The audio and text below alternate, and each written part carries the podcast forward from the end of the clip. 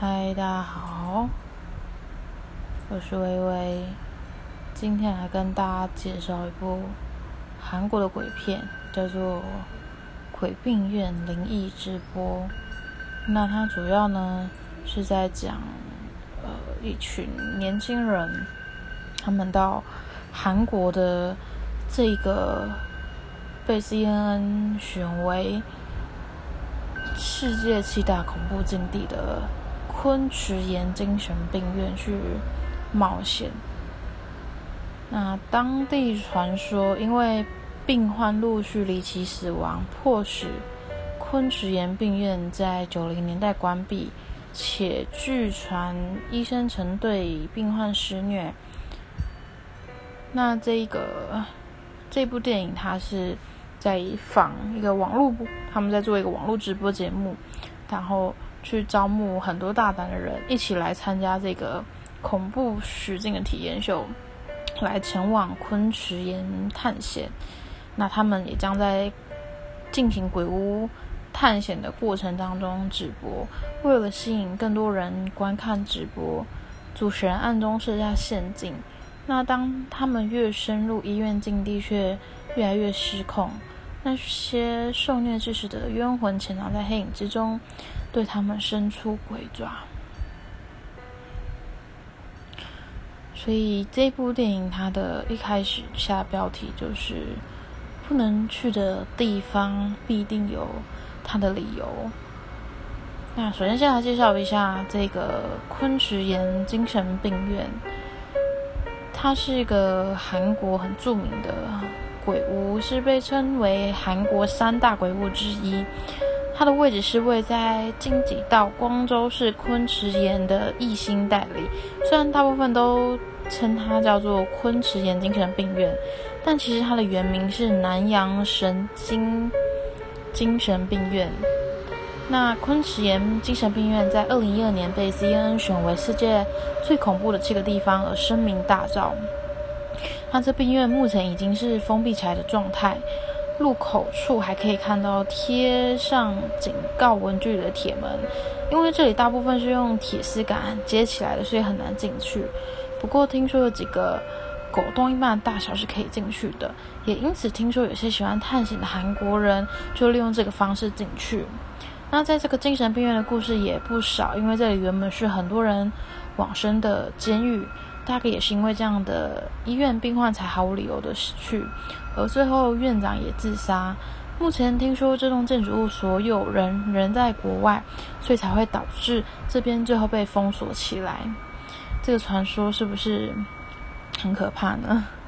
那在这里被韩国电视台介绍成韩国恐怖地方之一之后，听说很很多韩国人都会跑来这边进行测胆训练，然后鬼屋体验等等的。那虽然这个病院目前是被放置状态，但是如果进入这个病院的话，是会被依侵入住宅罪送办，所以大家还是不要轻易进去。那这部片呢，这个精神病院的故事被翻为韩国鬼片，就是这一部《鬼病院灵异直播》。那我觉得这部片很棒的原因，是因为他们。呃融入了现代人的一些想法，因为现在 YouTuber 非常的盛行，那他们 YouTuber 是借由广告来赚取他们的收益。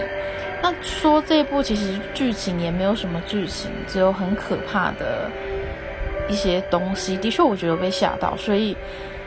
如果真要去看的话，建议跟朋友去看。那我一开始第我看两次，第一次是跟朋友去看，第二次我自己去看，就看到了蛮多真的小细节的东西。而且我觉得韩国电影非常厉害的点，是因为他们融入了很多韩国的历史在里面。那建议大家看完，可以到网络上去看一些影评。其实这些影评你看完，反而会越觉得就是这部电影真的蛮可怕的。那这部电影的演员其实都长得蛮不错的，颜值都蛮高的。那呃，不过进去看这要建议大家是，可能是没有不会有晕车的人，因为可能晕车的人他你会有一点受不了，因为他是有很多是呃是采用他们前面有挂一台 Go Go 呃 Go Pro，所以你你是以第一视角的角度去看，但是我觉得这个拍摄手法有一点呃缺点，就是呃我们拍片的会有一百八十度线，那他这样子的做法常常让人家搞不清楚方向性，那加上他有。VR 的镜头哦，我觉得这部片其实它的呃整个剧本其实成本应该算低，但是他们的器材算贵的，对，所以是觉得还不错。那它加入了现在最流行的直播元素，那其实这个直播的类型其实算是蛮新颖的，因为我一开始进去，一开始因为我没有看预告我就去看了，我以为它是有一点像是美国的鬼路径的那种。拍摄方法，但其实不是。那因为它是以第一人称来陈述，所以你会让你身历其境，然后让你会有一种真的很恐怖，然后吓到的感觉。那《鬼病院灵异直播》，它在韩国也打败了一级玩家的票房。但我个人是觉得韩国人就是可能就是蛮爱鬼片的，对。那以下讲的东西有雷，就是请大家呃斟酌一下。那呃，其实这边的剧情真的，它真的没有什么剧情可言。它的一个恐怖片架构就是一群人去探险，然后一个一个消灭、消失或死亡。对，那呃。我觉得大家可以去观察，就是那一些人，就是每个人一开始他们就会有一些挑衅做法，例如说，呃，里面有个主角叫做夏洛特，他在墙上，呃，签名下方写下活，就是他原本在，不好意思，我狗有点崩溃，他原本在墙上写着活着，活着之后变成自杀，所以他其实里面会有很多很可怕的一些东西，大家可以去观察他们去所。对这间病院所做所作所为，然后之后，我我现在有点不知道该不该继续讲下去。然后你可以去看他之后最后怎么样死亡。对，那我觉得，呃，当你看这部片，其实看第二次之后就可以发现说，其实他应该有很多的地方是，呃，大概你可以知道他是什么时候那些鬼开始在操纵，呃，这部片。那我觉得还是必须要去看完电影，你才会知道，呃，影评到底是在写些什么。然后，呃，结局的话，我觉得还蛮棒的，就是这群人很早就被玩了，但是却还却还是不知道。对。那他最后其实有一个片尾，有有出现工作人员是导演郑凡哲的堂弟，那是鬼兵院他们合作最后一部电影。但是在片片尾后面，其实他是没有特别去说明这件事情，所以其实会让人有点搞不太清楚，就有点可惜。嗯，那至于详细的东西，我建议如果大家喜欢看鬼片的话，大家可以去去看一下，因为它其实有太多太多小细节是你必须要搭配影评，然后还有。呃，鬼片的内容你才会知道的。